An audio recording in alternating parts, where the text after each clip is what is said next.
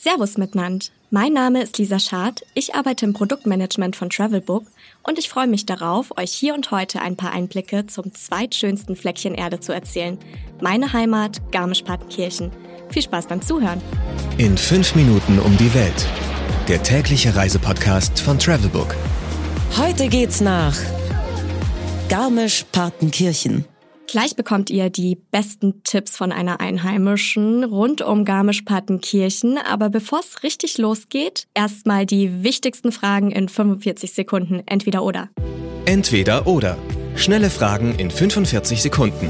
Auto oder öffentliche Verkehrsmittel? Im Winter definitiv Auto und im Sommer nimmt man im Idealfall das Fahrrad. Dadurch hat man am meisten von der Landschaft und durch die ganzen Hügel und Berge ist das Fitnessprogramm direkt mit abgedeckt. Pärchen oder Familienurlaub? Geht beides, aber für einen klassischen Familienurlaub auf dem Bauernhof ist Garmisch-Partenkirchen natürlich prädestiniert. Entspannung oder Abenteuer? Die Kombination macht's. Tagsüber wandern, schwimmen und Fahrradfahren, abends dann in der Kristalltherme mit Blick auf Schloss Neuschwanstein entspannen. Kultur oder Party? Party in Garmisch-Partenkirchen eher nicht.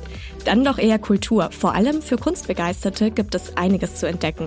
Dazu später mehr. Teuer oder günstig? Tendenziell eher teuer. Highlights, Lowlights, Must-Sees. Die Travelbook-Tipps. Was man unbedingt tun sollte. Sport. Fitness-Junkies kommen hier voll auf ihre Kosten. Und sogar Sportmuffel werden sicher durch das wunderschöne Alpenpanorama zu der einen oder anderen Sportart begeistert und das im Sommer und im Winter.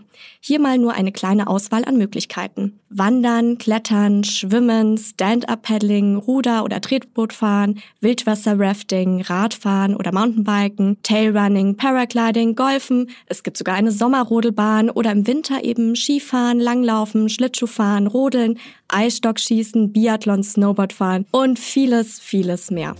Mein persönlicher Geheimtipp. Das ist ein Naturschauspiel, das seinesgleichen sucht. Für viele Urlauber ist die Partnachklamm bereits ein Must-See.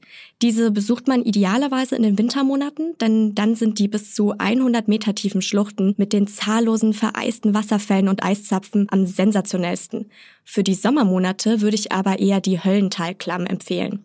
Diese ist unbekannter und daher auch weniger besucht, aber nicht weniger spektakulär. Für beide Attraktionen gilt, unbedingt festes Schuhwerk anziehen, möglichst wenig Gepäck mitnehmen und lieber zur Regenjacke als zum Regenschirm greifen, damit man auch gut durch die oftmals schmalen Höhlen und Tunnel kommt. Geld, Sicherheit, Anreise. Die wichtigsten Service-Tipps für euch. Wie kommt man am besten hin? Am flexibelsten ist man definitiv mit dem Auto, vor allem im Winter oder bei schlechtem Wetter. Nachhaltiger ist aber natürlich die Bahn.